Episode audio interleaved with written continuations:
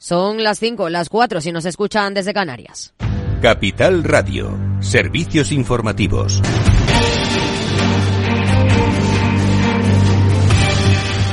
¿Qué tal? Muy buenas tardes. El crecimiento de márgenes empresariales se modera en 2023, aunque sigan en máximo. Según los datos publicados por la agencia tributaria, los márgenes empresariales han ascendido un 6,4% respecto al año 2022, registrando una moderación. Además, la masa salarial de las empresas se eleva casi un 12%, mientras que el número de trabajadores sube casi un 6%. El informe completo lo conoceremos en el mes de abril. Hoy sí que hemos conocido que el déficit comercial español ha cerrado 2023 en 40 40.560 millones de euros, un 43,3% menos que en 2022, según datos del Ministerio de Economía. Las exportaciones españolas han mostrado su robustez en 2023 y recuperan los niveles previos a la pandemia. Detalles, Laura Antiqueira. Este descenso del déficit comercial inferior al del conjunto de la Unión Europea y al de la eurozona ha sido consecuencia del menor déficit energético, reduciéndose hasta los 20.000 millones de euros. Además, las exportaciones han superado los 380.000 millones de euros y aunque en un 1,4%, se acercan a los 400.000 esperados para 2027. Por su parte, las importaciones han alcanzado los 424.000 millones de euros, un 7,2% menos. La secretaria de Estado de Comercio, Siana Méndez, ha asegurado que es el segundo mejor año de la historia en las exportaciones tras el récord de 2022 y ha destacado la aportación del sector exterior al PIB de España el ejercicio pasado que en 2023 se observa claramente que el sector exterior español está más equilibrado, con un superávit en el comercio de bienes y servicios que es ininterrumpido desde 2011 y que alcanza en 2023 niveles máximos, niveles récord. El sector exterior actúa, por tanto, como motor de crecimiento y como estabilizador también de la economía. En 2022 y 2023, la demanda externa y las exportaciones han impulsado el crecimiento del PIB. Méndez también ha resaltado que las exportaciones en alimentación, automóvil y semimanufacturas no químicas han alcanzado un máximo histórico. Gracias, Laura. Son buenos datos del sector exterior para el ministro de Economía, Carlos Cuerpo, que destaca las cifras en un contexto de incertidumbre y desaceleración. Seguimos manteniendo este vector de fortaleza y de resiliencia y aún más difícil en un entorno de incertidumbre y de desaceleración de nuestros principales socios. Y ello es gracias, entre otras cosas, a la actividad y a los innumerables viajes, horas de trabajo acompañando a nuestras empresas. Hablando de comercio exterior, China levanta su embargo contra la ternera española. Así lo ha anunciado el ministro de Asuntos Exteriores, José Manuel Álvarez, tras el encuentro con su homólogo chino. Cuando tenemos en cuenta el tamaño del mercado chino, estamos hablando de eh, tantas eh, personas, desde luego el impacto va a ser extraordinariamente positivo. Y desde luego es una medida que nosotros llevábamos solicitando ya tiempo y que va a redundar en beneficio de todo el campo español. El ministro de Agricultura ha celebrado la noticia y ha ordenado a sus servicios que aceleren esos trabajos con China para que se haga efectiva la apertura de su mercado a la carne de ternera española, mientras que apela a la colaboración con las autonomías mientras se preparan más tractoradas en plena crisis en el campo. El ministro de Agricultura, Luis Planas, ha explicado el plan del Gobierno, las 18 medidas para que ellas apliquen las que están dentro de sus competencias. Hay muchísimas iniciativas dentro de sus competencias eh, que efectivamente tienen las comunidades autónomas. Nada está hecho todo está por hacer. Podemos conseguir un buen resultado. La primera que está empeñada en eso es la presidenta de la Comisión Europea. Tenemos que dar una respuesta que esté a la altura. Y eh, estamos a la altura cuando miramos hacia adelante y hacia arriba.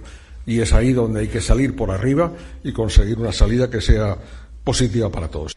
Declaraciones de Planas antes de su reunión esta tarde con las comunidades autónomas que ha empezado hace apenas media hora en la que demandará mayor colaboración pero también que mejoren la coordinación y ayuden a reducir la burocracia. Entre tanto, continúan las protestas. Un total de 500 tractores y 100 autobuses llegarán este miércoles 21 de febrero a Madrid para concentrarse ante el Ministerio de Agricultura. Según las estimaciones de Unión de Uniones, que no obstante indica que puede ser que la previsión se quede corta. Luis Cortés, coordinador estatal de Unión de Uniones. De las 18 medidas que publicó el ministro, que anunció el ministro la semana pasada, ninguna, ninguna cumple con, va a permitir que se arregle ninguno de los, de los problemas. Más asuntos. Alemania entrará en recesión técnica este trimestre. El Bundesbank así lo indica en su boletín mensual de febrero, aunque descarta una caída persistente y generalizada del Producto Interior Bruto a lo largo del tiempo. Es todo por el momento. Les dejamos con Rocío Arbiza. En Mercado Abierto volvemos con más noticias a las 7. Buenas tardes. Capital Radio. Siente la economía.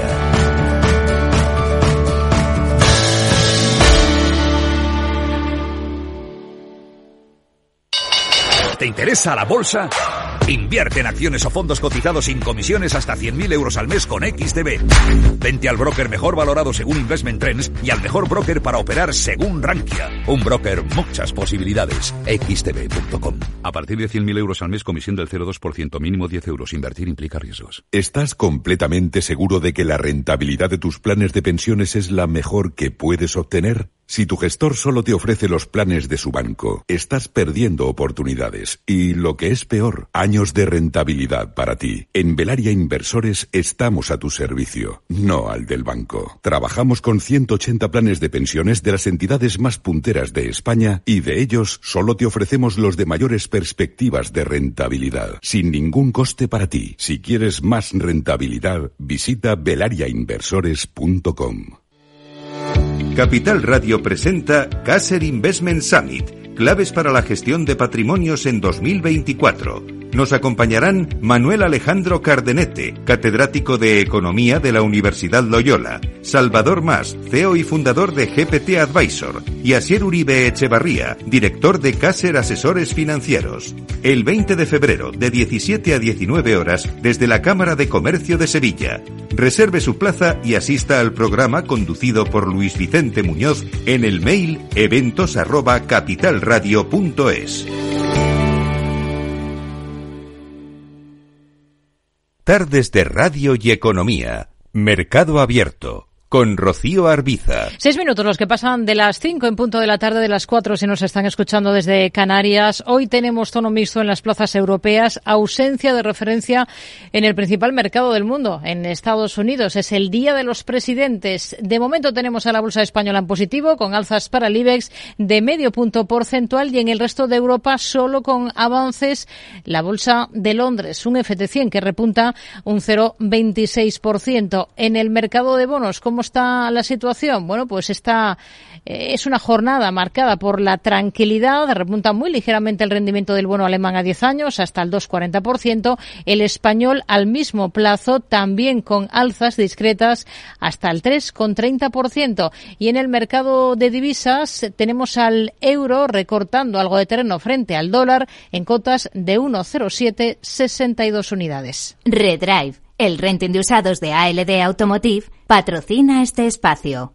Entra en aldautomotive.es y descubre todas las ventajas. Nos detenemos ahora en el sector financiero. Los bancos más grandes de Europa superan los 100.000 millones de euros de beneficios por primera vez en su historia.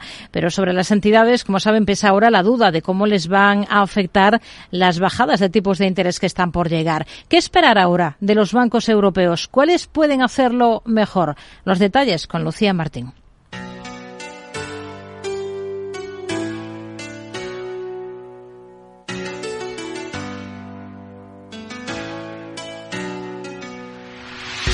Los bancos más grandes de Europa han superado los 100.000 millones de euros en ganancias por primera vez en 2023, gracias precisamente al aumento de los tipos de interés por parte del Banco Central Europeo. Así lo recogen datos de Bloomberg. Los ingresos netos, ingresos netos combinados de los 20 mayores bancos de Europa continental que han presentado ya resultados se han disparado hasta los 103.000 millones de euros, muy por encima de los 78.000 de un año antes. Tres cuartas partes de los prestamistas del bloque han obtenido los mayores beneficios de su historia.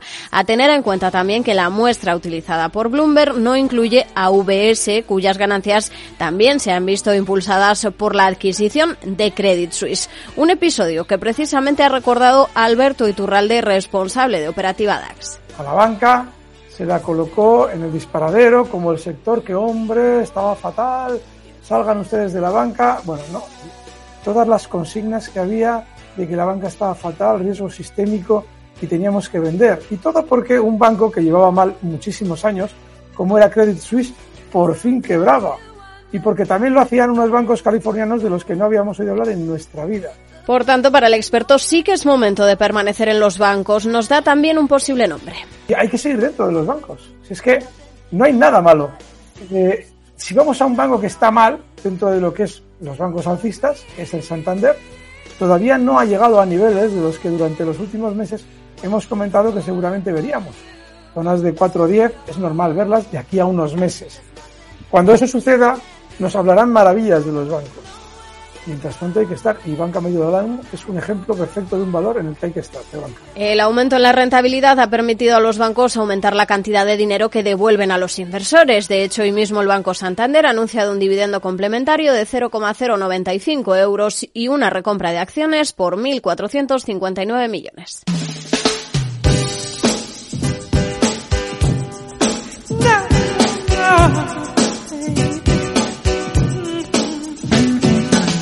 Y precisamente por el reparto del dividendo, Araceli de Frutos, asesora del Fondo Alaja Inversiones, se fijaría en dos entidades italianas, Unicredit e Intesa San Paolo. Sobre todo, pues eh, ponderamos esa rentabilidad por dividendo que, tienen ambos eh, bancos, ¿no? Tanto en dividendo como recompra de acciones eh, se prevé que tengan una rentabilidad por dividendo eh, Unicrédito en torno al 15% e Intesa San Paolo en torno al 11%.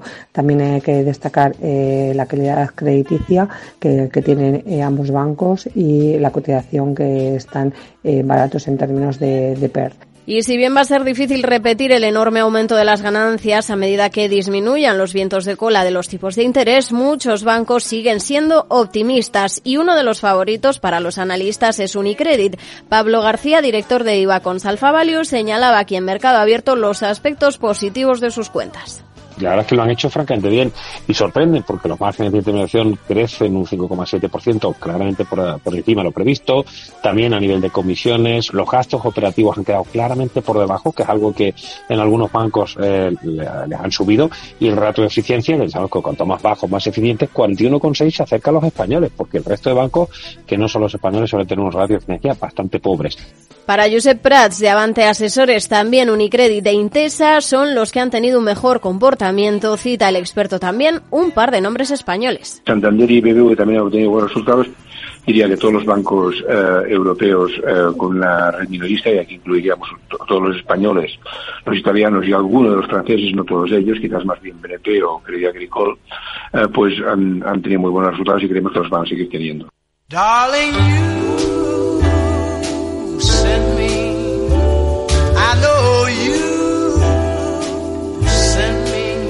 Algo más pesimista con los bancos se muestra Alberto Roldán, consejero de Metagestión. Según explica el experto, no solo hay que tener en cuenta que los tipos van a bajar, sino también que los bancos se ven impactados de forma directa por el crecimiento económico y Europa ha empezado a mostrar una clara debilidad. Es decir, los bancos no van a tener mucho margen para aumentar sus cuentas. Esto espera Roldán para este año. Yo personalmente creo que la banca europea va a tener un año en el que seguramente tenga algunas ventanas donde lo pueda hacer bien, que van a ir muy ligadas, claramente ligadas al hecho de que la inflación se mantenga alta y los tipos de interés no terminen de bajar. Por el otro lado, tienen condicionantes negativos que van a ser un viento de, cara durante prácticamente todo el ejercicio, que tienen que ver con valoraciones y con crecimiento. Eso sí, también reconoce Roldán que hay entidades que están infravaloradas, sobre todo en el segmento mediano, por lo que hay algunas que todavía podrían tener algo de recorrido potencial. Estos son los nombres que elegiría el experto. Yo creo que la única oportunidad la tenemos en aquellos bancos que tengan una exposición hacia economías emergentes o frontera.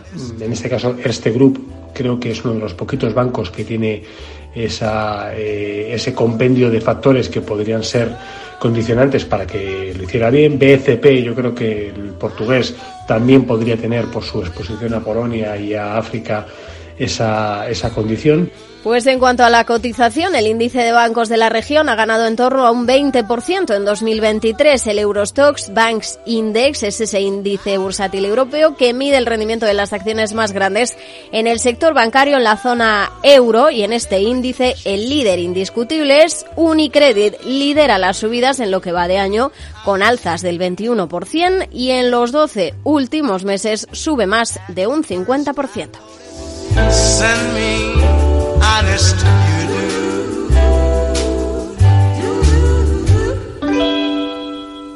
Redrive, el renting de usados de ALD Automotive, ha patrocinado este espacio. Entra en aldautomotive.es y descubre todas las ventajas.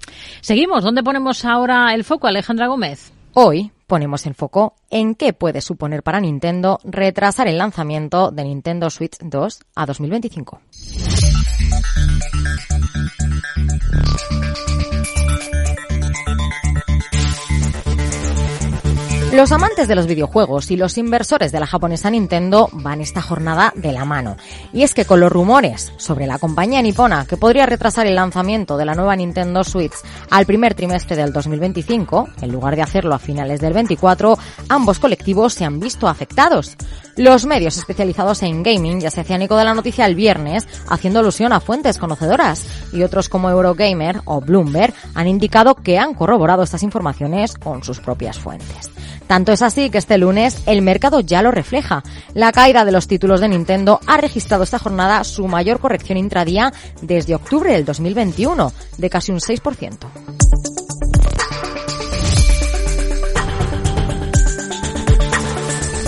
Pero de corroborarse finalmente esta nueva, ¿qué pérdidas podría suponer para Nintendo este cambio de plan en el debut de su nueva consola?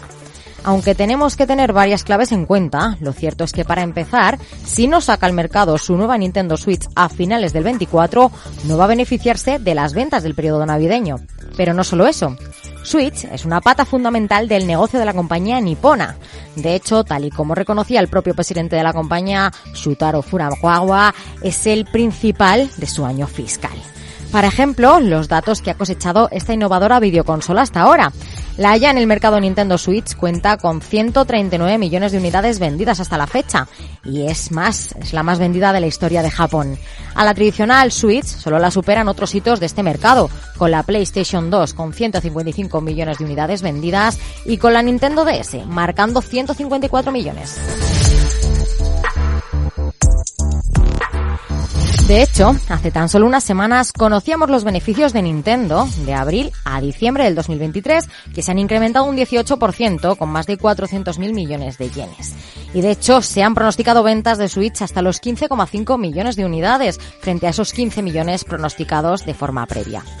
Pero estos buenos augurios para la japonesa, apoyados en la debilidad del yen, se argumentan siempre con las ventas de Nintendo Switch. Sus portavoces ya señalaban que a principios de febrero que este año fiscal es el séptimo desde el lanzamiento de Switch pero que las ventas directas se han mantenido estables y que hay usuarios que están jugando más que nunca de forma anual.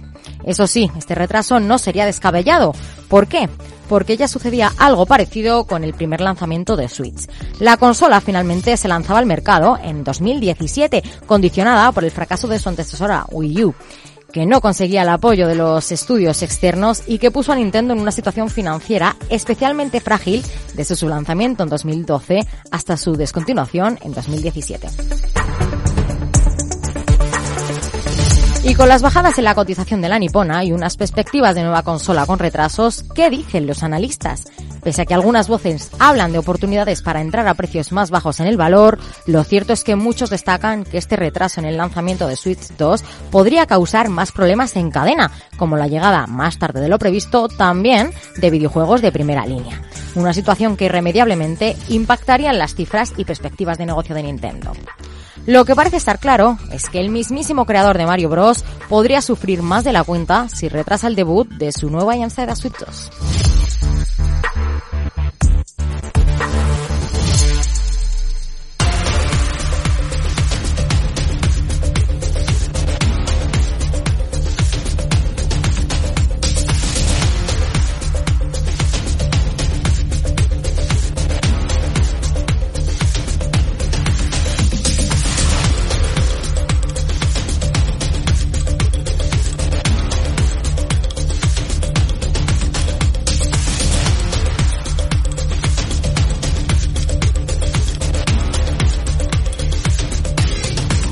Seguimos en Mercado Abierto, hablamos ahora con Sergio Ávila, analista de IG. Hola Sergio, ¿qué tal? Muy buenas tardes.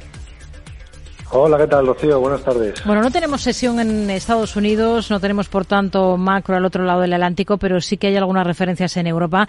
Por ejemplo, venimos de una rebaja de previsiones de crecimiento en Francia, la segunda mayor economía de la eurozona, que va a ser del.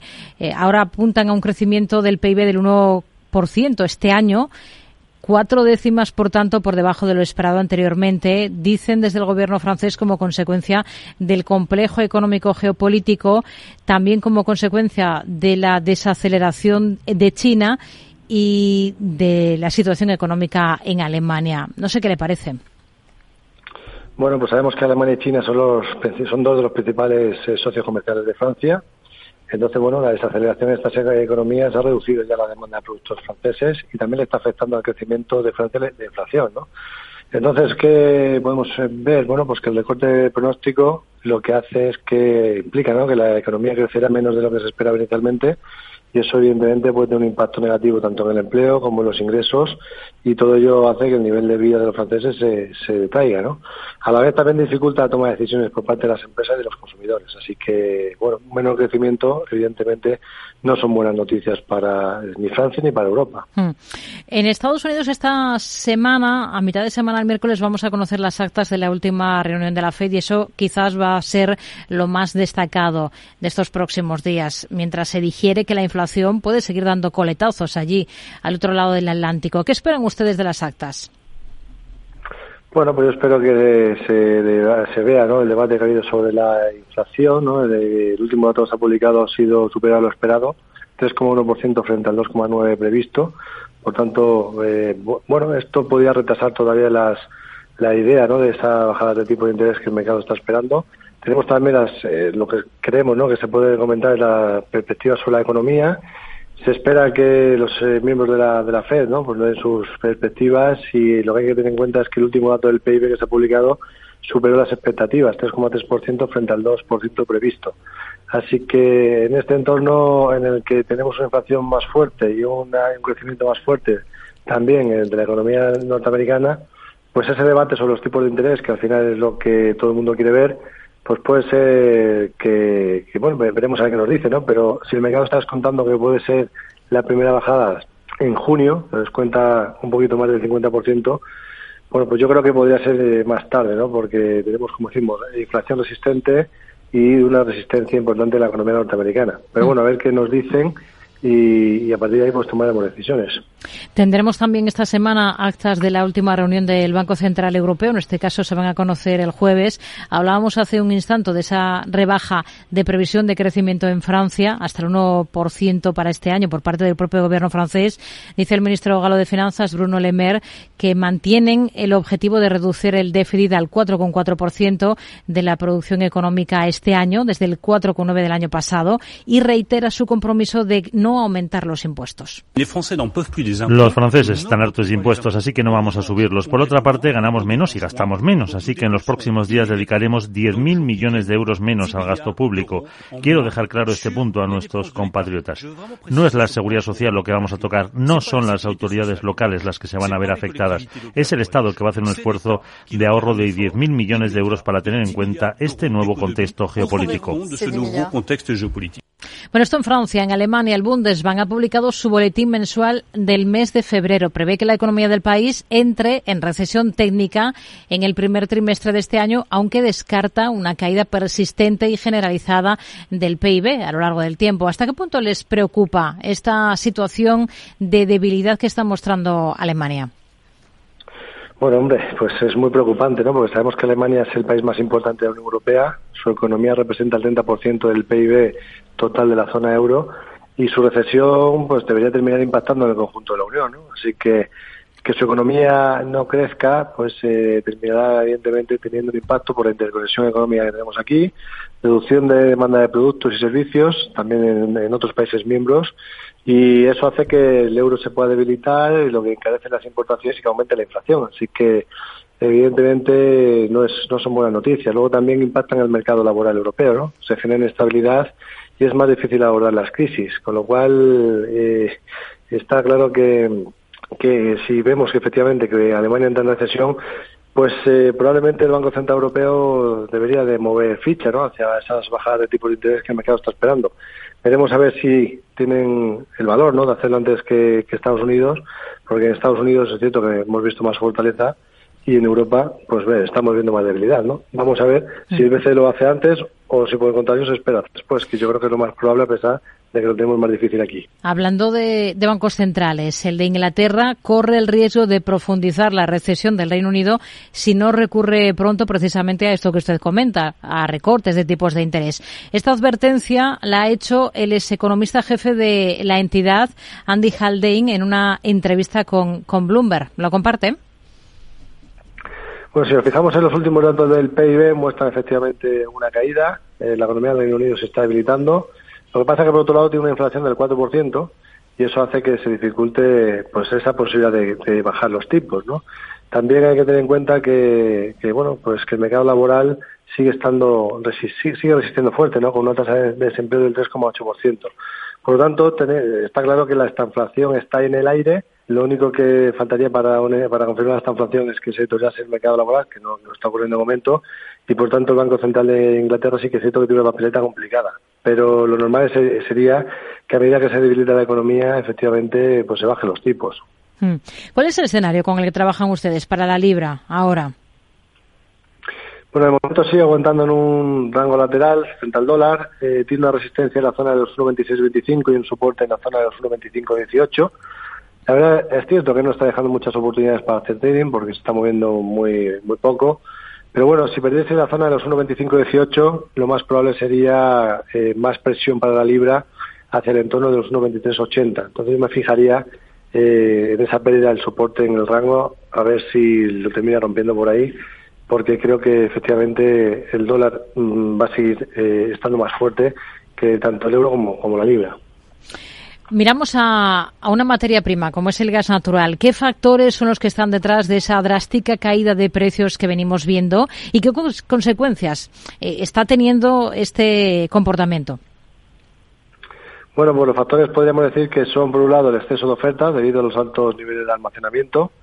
Luego tenemos también reducción de la demanda de gas, para calefacción, ¿no? Porque estamos teniendo condiciones climáticas que hasta ahora han sido más suaves y luego también es cierto que los gobiernos europeos pues están tratando de incentivar el ahorro energético y están promoviendo fuentes de energía alternativa. También hemos visto suministro, eh, aumento de suministro de gas noruego, que está aliviando la presión en el mercado europeo, y también la estabilidad en el suministro de gas de Estados Unidos, después de que bueno, la Comisión Europea haya asegurado que el suministro de gas estadounidense a Europa va a permanecer estable durante los próximos años.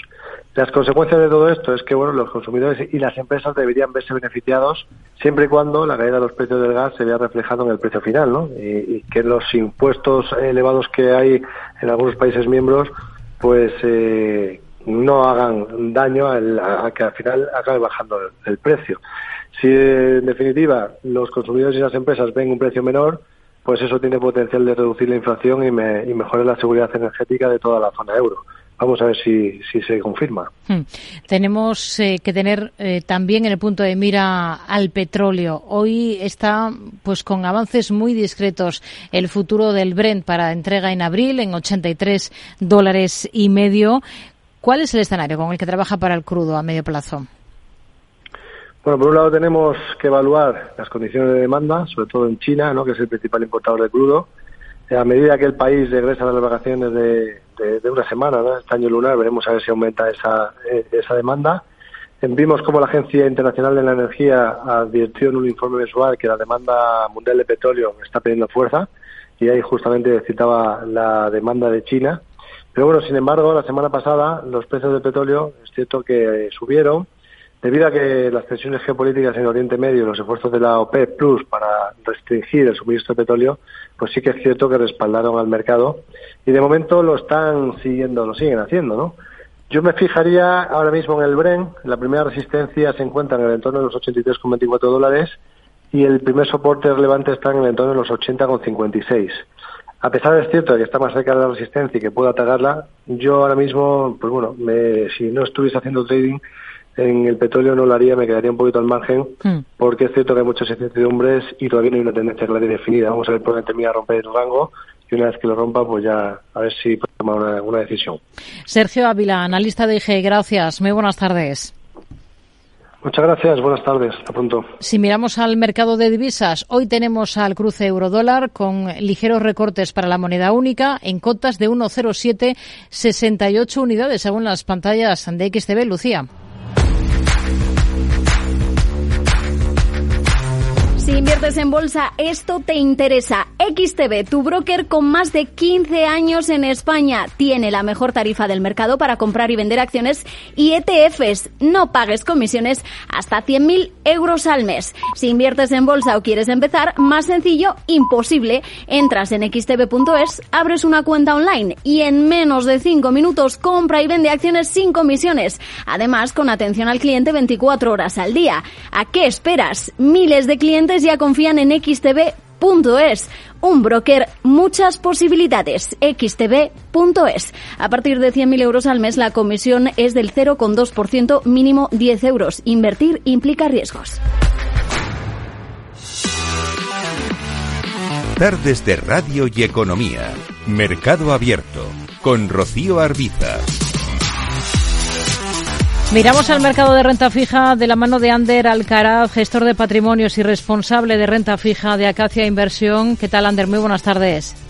Muy buenas, ¿qué tal? Buenas tardes, Rocío. Hoy no tenemos esa referencia del principal mercado del mundo, de Estados Unidos. Está cerrado eh, Wall Street por el Día de los Presidentes, tampoco opera el mercado de bonos. ¿Hasta qué punto se nota esto? ¿Qué ha sido hoy lo más interesante si miramos al mercado de deuda en Europa, que es el que está operativo? Pues mira, efectivamente hoy no había mercado en Estados Unidos, tanto mercado de, de equities de renta variable como el mercado de bonos. Y entonces, bueno, una parte del mercado que es muy relevante, que es el mercado americano, no, no, no, no daba precios. Lo que sí hemos visto hoy en, en, Europa es que se ha trasladado un poco lo que pasó el viernes en, en Estados Unidos, que, que, bueno, hubo datos de, de inflación a lo largo de la semana y luego el viernes hubo un dato de precios de producción que sorprendió ligeramente al alza y hizo que todos los bonos de gobierno, tanto en los plazos cortos como en, el largo plazo, tanto en el dos años como en el diez años, hubo un repunte bastante relevante de las de las tires en, los, los bonos americanos y esto ha acabado trasladándose hoy al, al, mercado de deuda europeo donde también hemos visto ¿no? que ha, habido un reporte un, un recorte en más en los largos plazos mientras que en los cortos hemos visto que, la curva ha repuntado bastante, bastante fuerte. ¿Hasta qué punto les ha llamado la atención el comportamiento de, la renta fija o les está llamando la atención el comportamiento de este activo en lo que llevamos de año, en este poco más de mes y medio, mientras se están recalibrando esas expectativas de bajadas de tipos por parte de los bancos centrales que parece que van a llegar más tarde de lo, lo que buena parte del mercado estaba pensando? Bueno, así, así es. A nosotros un poco lo que, lo que estamos viendo en este arranque 2023 nos recuerda bastante a lo que vimos en, el arranque del, perdón, del 24, lo que vimos en el arranque del, del 23, en el arranque del año pasado. No sé si, si recordaréis, pero bueno, el 22 pues fue un año desastroso para, para los mercados de renta fija en general y el 23 se hablaba de que iba a ser ya un, un buen año para, para la renta fija y lo que vimos eh, toda la primera parte del año es que lo que empezó a tirar muy fuerte fueron los activos de más riesgo, sobre todo fundamentalmente el high yield, sobre todo el americano, pero también el, europeo y, los mercados emergentes, frente a los bonos de mayor calidad crediticia, que eran, pues eso, básicamente el grado de inversión y los bonos de gobierno, que, que prácticamente durante toda la primera parte del 23 estuvieron cayendo o muy planos y hubo que esperar a la última parte del año para que empezasen a recuperar, ¿no? Y esto es un poco lo que estamos viendo en este arranque de, de 2024, un poco la, misma tesitura, ¿no? Los eh, activos de más riesgo tirando, mientras que los más conservadores no acaban de hacerlo bien. Eh, salvo la, el cash, que el cash sí que está, eh, pues al igual que, que, todo el año pasado, pues sí que se está comportando de forma satisfactoria. Esto, para nosotros esto lo que demuestra es que los inversores eh, pues no están del todo seguros de la, de la política monetaria que van a seguir los bancos centrales y prefieren estar eh, en liquidez porque efectivamente está pues muy bien pagado estos niveles y cuando eh, toman posiciones de riesgo prefieren hacerlo con, con las capas del mercado que tienen más riesgo y donde las yields son, son más altas. Por lo tanto, digamos que estamos en un mercado de, de extremos, donde no hay términos medios. Hmm. ¿El actual puede ser un buen momento para qué tipo de deuda? Es decir, ¿dónde están encontrando ustedes las mejores oportunidades con este activo si miramos primero la parte soberana? Vale, pues mira, en, la parte soberana, digamos que tenemos em, eh, la oportunidad la vemos en las dos partes de, la curva, ¿no? En la, parte en la parte corta, lo que estamos viendo es que hay una oportunidad muy clara en Europa. ¿Por qué? Pues porque los tipos aquí eh, pagan rentabilidades que para nosotros son, son muy atractivas. Mientras que nos vamos a, duraciones un poco, un poco más largas, eh, vemos que los bonos no pagan eh, ni siquiera lo que es la inflación. En cambio, en Estados Unidos sí que vemos que hay una oportunidad muy clara en los tipos más a largo plazo, sobre todo en el 20 años americano, que nos paga ya tires por encima del 4,5%. Y luego en la parte ya, lo que no sería de países occidentales, en la parte de gobierno nos gusta la, la parte de la renta fija china en, en yuanes, eh, básicamente por el castigo que ha sufrido el último año y porque pensamos que puede ser un activo que en un entorno de volatilidad pueda hacerlo bien. Hmm. Bueno, em, ahora mismo hay muchas dudas con respecto a China. ¿Es justo el momento en el que habría que aprovechar para invertir en, en el país? Ustedes, al menos en renta fija en yuanes, eh, piensan que sí, ¿no? Pues que el momento es ahora. El momento es ahora porque el yuan se ha depreciado de una forma muy agresiva contra el euro y contra el dólar. Históricamente, el rango en el que se ha movido la, la divisa, el euro contra el yuan, está en, pensamos que en un momento, en un momento atractivo y por otro lado tenemos a China, que es un país que no hay que olvidar, que es un país que tiene mucha calidad crediticia, que tiene superávit y que no ha hecho tropelías eh, de política monetaria, así como lo hemos hecho en Europa y en Estados Unidos hmm. la última década, ¿no? Entonces, para nosotros es una oportunidad bastante clara. Además, son bonos que pagan eh, cupones eh, por encima del 4%, en el cual, digamos que aquí el riesgo que tenemos es que haya bajadas de tipos, con lo cual, si tenemos cierta duración y tenemos bonos en cartera, la parte de, los tipos nos podría venir a favor. Hmm. En la parte de, deuda corporativa, ¿qué ven más interesante ahora? Pues mira, en, deuda corporativa estamos con una idea también, con nuestra visión de mercado, estamos más cómodos con bonos de calidad crediticia, que de mucha calidad, básicamente en grado de inversión. Nos gustan los bancos, porque pagan algo más que los bonos corporativos hmm. y, luego también nos gusta la deuda subordinada, la deuda subordinada bancaria, básicamente. Y luego en, lo que son compañías corporate eh, nos gustan los autos y el sector de telecos. Pues con ello nos quedamos. Ander Alcaraz, gestor de patrimonios y responsable de renta fija de Acacia Inversión. Gracias. Buenas tardes. Muy bien. Gracias a vosotros. Hasta luego. Para profesionales en edad de crecer. Capital Radio.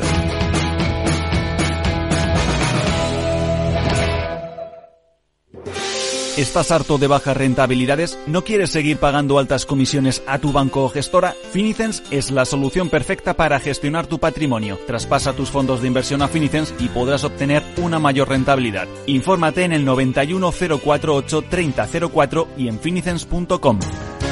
Finicens, especialistas en inversión indexada. Mercado Abierto, Capital Radio. Analizamos el cierre de la sesión en el mercado español de renta variable de la mano de Antonio Castelo, analista de broker. Antonio, buenas tardes. Hola Rocío, buenas tardes, ¿cómo estáis? Bueno, tenemos algunos nombres hoy protagonistas en la bolsa española. En el IBEX el Santander. ¿Qué le parece su anuncio de nuevo plan de recompra de acciones y esa mejora del dividendo? Bueno, pues eh, yo creo que, es una, una buena noticia, ¿no? Desde un punto de vista fundamental Santander eh, pasa por un buen momento, eh, mejoró resultados eh, 2022 con respecto a 2023, 2020, o sea, 2023 con respecto a 2022, quiero decir, eh, y, bueno, ha logrado un récord de beneficios y bueno, pues esto le, permite eh, generar una buena retribución a los accionistas, eh, como ha anunciado hoy mismo, ¿no? Entre la recompra de acciones y los dividendos, pues prácticamente supone una rentabilidad equivalente del 10%, con lo cual pues bueno, es bastante eh, atractivo, ¿no? Yo creo que en, nuestra opinión los resultados del sector bancario van a volver a ser positivos en 2024, eh, lo cual tiene una especial relevancia teniendo en cuenta que hablamos de un sector que está bastante infravalorado, sigue infravalorado ¿no? en términos de múltiples, ¿no? Y probablemente vamos a tener además una mayor aceptación por parte del mercado de los bancos globales, mm. es decir, de BBVA y de Santander, eh, que están más diversificados en sus ingresos, ¿no? Por lo tanto, pues yo creo que, que Santander es una buena es una buena alternativa de, inversión en estos momentos. Hmm. A pesar, eh, perdona, tiene dos puntos de incertidumbre, eso sí, eh, que es, eh, bueno, tendrá que, que, tener un periodo de adaptación después de los recientes cambios en sus áreas de negocio y nombramiento de nuevos responsables en las mismas, y también habrá que ver cómo evoluciona la FER por el supuesto incumplimiento de la normativa sobre sanciones eh, a Irán. El banco lo ha desmentido, pero bueno, todavía puede seguir generando incertidumbre. Aparte de estas dos cuestiones, que yo creo que se solventarán positivamente, es una, una buena alternativa. ¿Qué visión tiene para Almiral, que es otro de los nombres de esta jornada, en este caso en el continuo, tras ese acuerdo con Novo Nordis y tras sus resultados? Bueno, pues fíjate, en cuanto al acuerdo, evidentemente es una buena noticia para la compañía, tanto que ha sido capaz de contrapesar su anuncio eh, con el de unos resultados que han sido realmente flojos, ¿no? muy por debajo de lo que se podía esperar. ¿no? Eh, a priori podemos estar de acuerdo en que con la vista puesta en el largo plazo la cotización actual eh, puede no estar descontando todo el potencial de creación de valor de la compañía.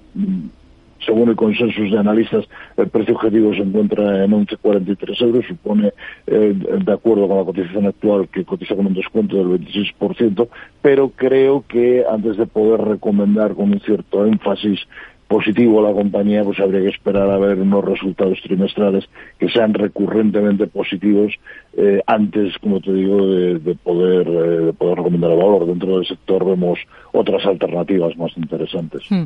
Entre los valores de los que hemos estado muy pendientes esta jornada, por ejemplo, de Telefónica, hoy con rebote, esta semana presenta resultados. ¿Qué espera? Pues eh, sí, efectivamente, con rebote y sorprende que, no hayan afectado negativamente las noticias que venían del Reino Unido, donde su filial presentó resultados el pasado viernes eh, con un ejercicio 2023 positivo, pero unas previsiones para el 2024 por debajo de lo esperado y particularmente con un fuerte recorte en el dividendo para, para este ejercicio 2024.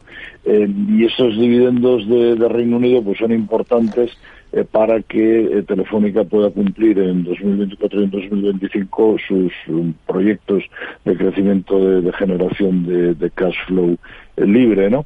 el jueves se espera que coincidiendo con la presentación de resultados den alguna información al respecto de los resultados.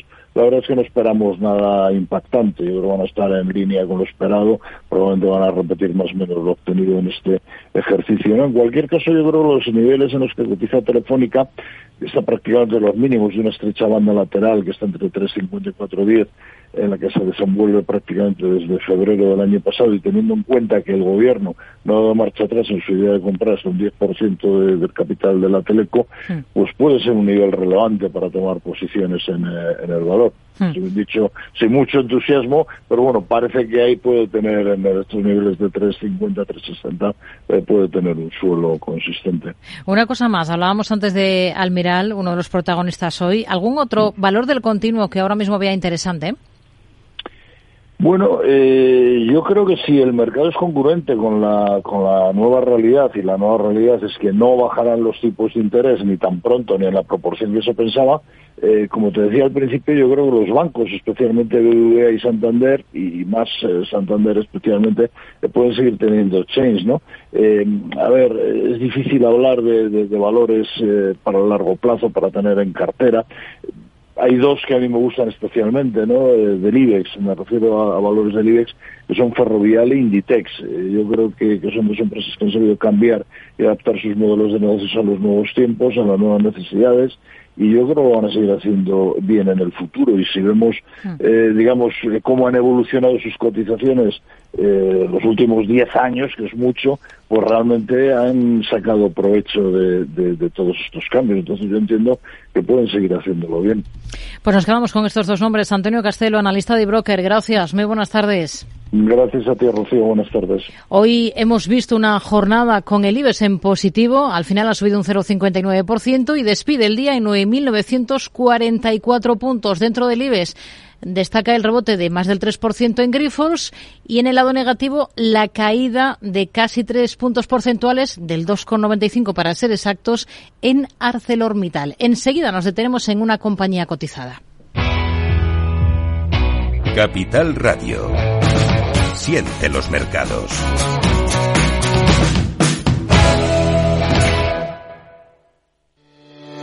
Capital Radio presenta Caser Investment Summit, claves para la gestión de patrimonios en 2024 nos acompañarán Manuel Alejandro Cardenete, catedrático de Economía de la Universidad Loyola, Salvador Mas, CEO y fundador de GPT Advisor, y Asier Uribe Echevarría, director de Caser Asesores Financieros. El 20 de febrero, de 17 a 19 horas, desde la Cámara de Comercio de Sevilla. Reserve su plaza y asista al programa conducido por Luis Vicente Muñoz en el mail eventos@capitalradio.es.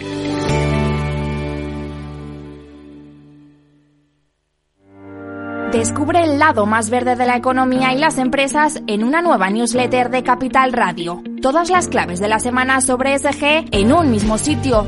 Suscríbete en capitalradio.es a claves ESG y recibe los contenidos del lado más sostenible de las empresas.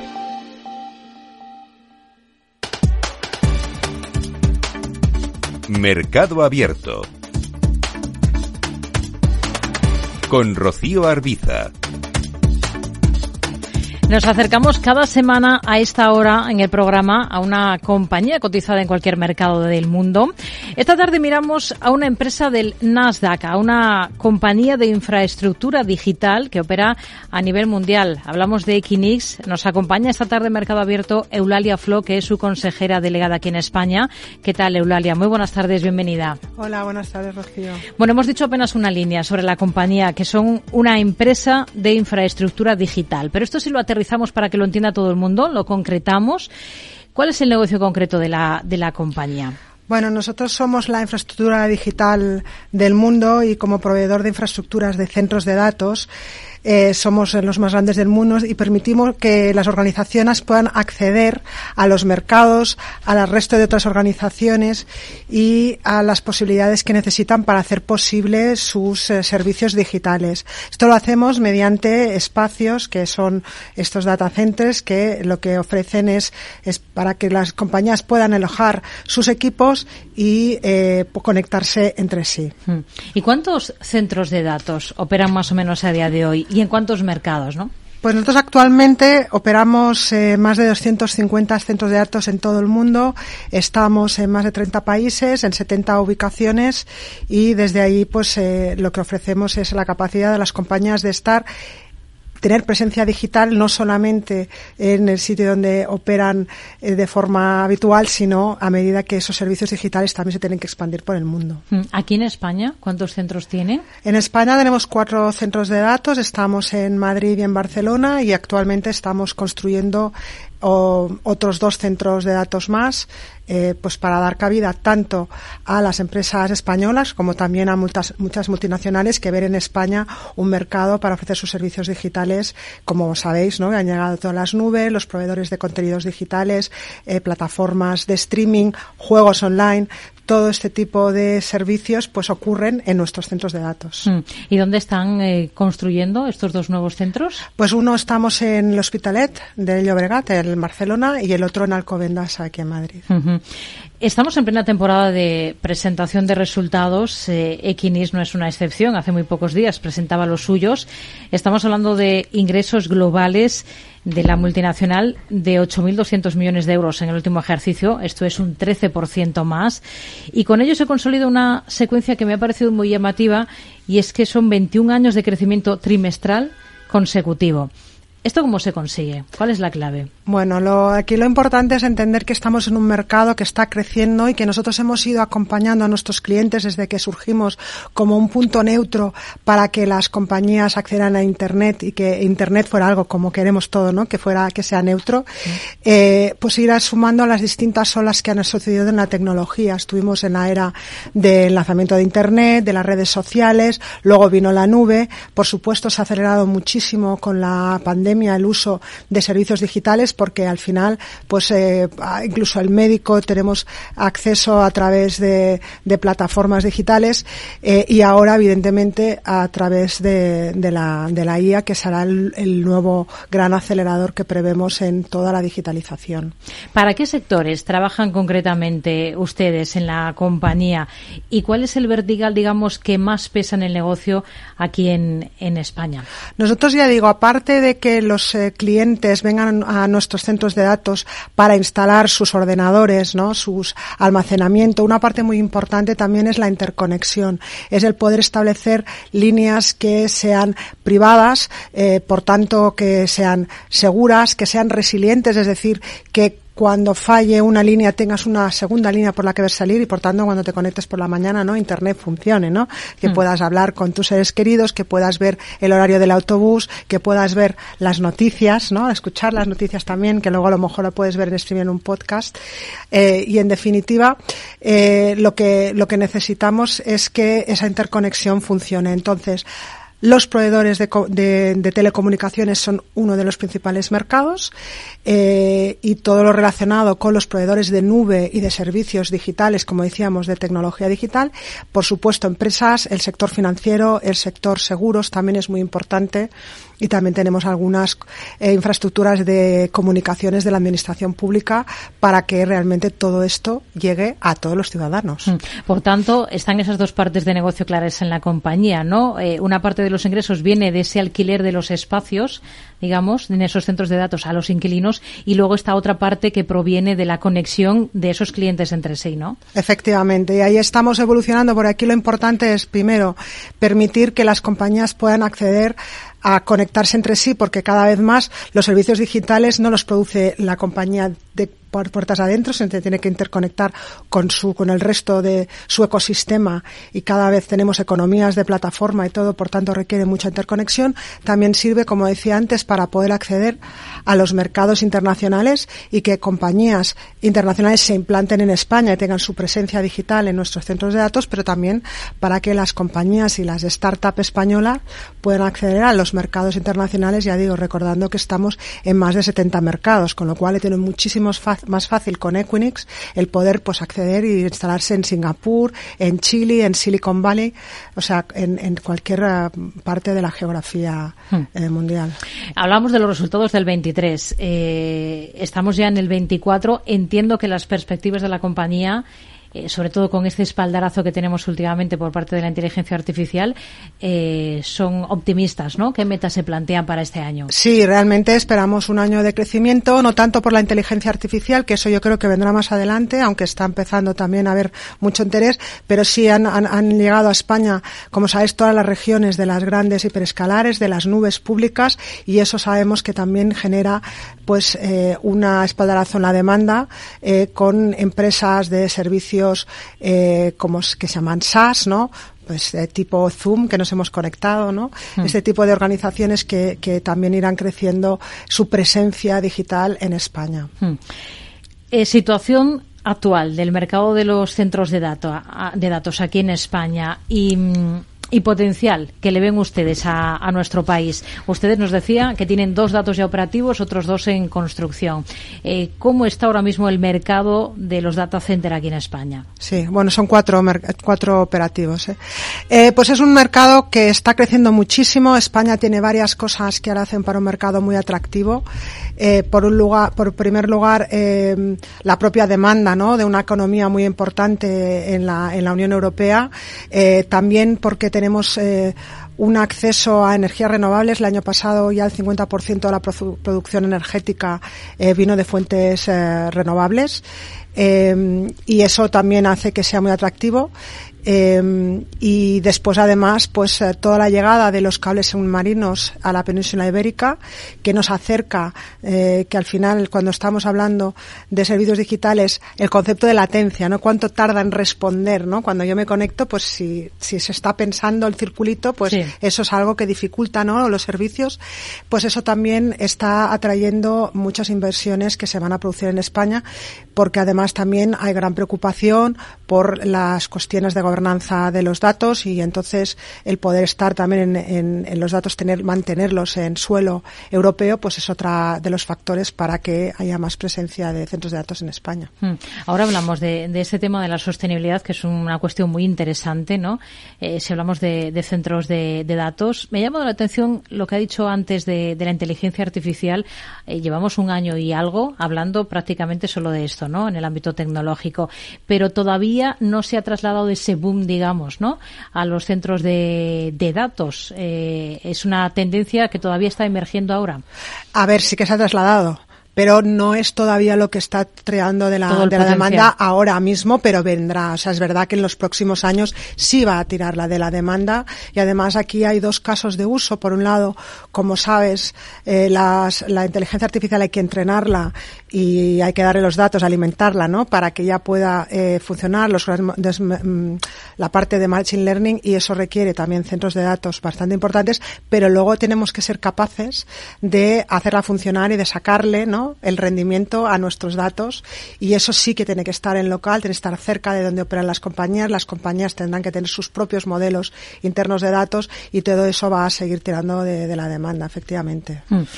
Em, refrigeración de los centros de, datos. Eh, cada vez eh, tenemos más volumen de datos. Eh, nos hablaba de esas perspectivas y de que ustedes como compañía han ido creciendo, ¿no? a medida que ha evolucionando ese uso y esa necesidad, ¿no? Que tenemos. Em, el camino es la refrigeración líquida bueno, a ver, nosotros cuando Equinix hemos sido uno de los fundadores de la Climate Neutral Data Pact, que es eh, lo que pretende es eh, ser neutrales respecto a las emisiones, que es mucho más ¿no? que la refrigeración, eh, para 2030. Eh, lo estamos haciendo en el alcance 1 y 2 para 2030 y en el alcance 3, que es todo lo que tiene que ver con la parte de construcción, con toda la parte de que al final utilizamos, que también tiene que ser de origen sostenible, eso para 2040. ¿no? Entonces, al final, lo, que ocurre es que además, eh, los equipos informáticos requieren de consumo energético y de refrigeración. Existen varias formas de hacerlo. Una de ellas es la, refrigeración por líquido, que lo que significa, hay distintos modelos que lo que significa es, eh, en algunos casos, llevar el líquido, el agua, al chip para con muy poquísima agua ser muy efectivo en la disipación de calor. Eh, al final, eh, cada vez hay más densidad en los equipos informáticos y esa densidad hace, pues eso, que se calienten más, ¿no? Pero también que operen de forma cada vez más eficiente. Una de las iniciativas que estamos teniendo es subir la temperatura de operación de los centros de datos. Es decir, mientras antes había salas frías donde se estaba, operaba a 21 grados para conseguir esa refrigeración, ahora, mediante nuevas tecnologías que no necesariamente pasa por la, la refrigeración líquida, hay otros sistemas como por ejemplo el tener pasillos calientes que lo que hace es absorber el calor ¿no? de esos pasillos. Em, se puede operar eh, a 27 grados, incluso en el futuro a 30 grados. También los propios equipos cada vez son más resistentes ¿no? para operar en condiciones eh, menos de laboratorio, por decir de alguna forma. ¿no? Entonces, todo esto también está ayudando cada vez a ser más eficientes en, el consumo energético. ¿no? Porque, ¿cuál es el impacto ambiental de, los centros de datos? ¿En qué sentido? Eh, bueno, eh, cada vez es una de las críticas, ¿no? Eh, se demanda mucha energía para mantener esos centros de datos en funcionamiento. Hay que refrigerar mucho y cada vez el volumen que pasa por esos centros de, de datos va a más. Sí, realmente la digitalización lo que está llevando es que estamos descarbonizando unas industrias y convertimos determinados procedimientos en que ahora son energía eléctrica. En este sentido, en algunos puntos es incluso un impacto positivo, ¿no? Porque lo que estamos haciendo es sustituir otros desplazamientos, por ejemplo, en vehículo, eh, el papel que ha desaparecido prácticamente, ¿no? Desde hace mucho tiempo. O sea, estamos descarbonizando muchas industrias y, evidentemente, el utilizar energía eléctrica que puede ser de fuentes renovables es lo que hace que esto, el modelo sea más sostenido, eh, más sostenible. Eh, respecto a lo que decías de la refrigeración, pues cada vez es se consume menos energía. Eh, el factor que hay, que se llama PUE, ¿no? es la diferencia entre el consumo que utilizas para la IT y lo que utilizas para refrigeración cada vez es menor y ahora estamos hablando de prácticamente que son eh, como un 20% o un 30% adicional solamente, ¿no? Ten en cuenta que actualmente muchos clientes que todavía tienen sus propios data centers están en niveles de eficiencia muy bajos. Es decir, que el concentrarlo en una industria especializada mm. está también eh, generando ahorros eh, en, consumo mm. para por tenerlo en, centros especializados como el nuestro. Se lo decía también porque hay algunos gobiernos que ya están intensificando el escrutinio sobre la construcción de centros de datos por temor a, bueno, a que ese enorme uso de energía esté ejerciendo una presión excesiva sobre los objetivos climáticos de los propios países, sobre sus redes eléctricas. He leído algunos casos, por ejemplo, en Alemania, que han introducido recientemente restricciones que incluyen limitar los permisos para centros de datos en determinadas áreas residenciales eh, y se les exige pues que aporten energía renovable a esas redes que reutilicen el calor residual. Lo mismo en Irlanda, ¿no? Eh, un país al que muchas compañías eh, multinacionales venían. Em, entiendo que ustedes como compañía también pueden encontrarse ciertas trabas, ¿no? A medida que va eh, creciendo todo este uso de redes, se van necesitando más centros de datos, pero al mismo tiempo los países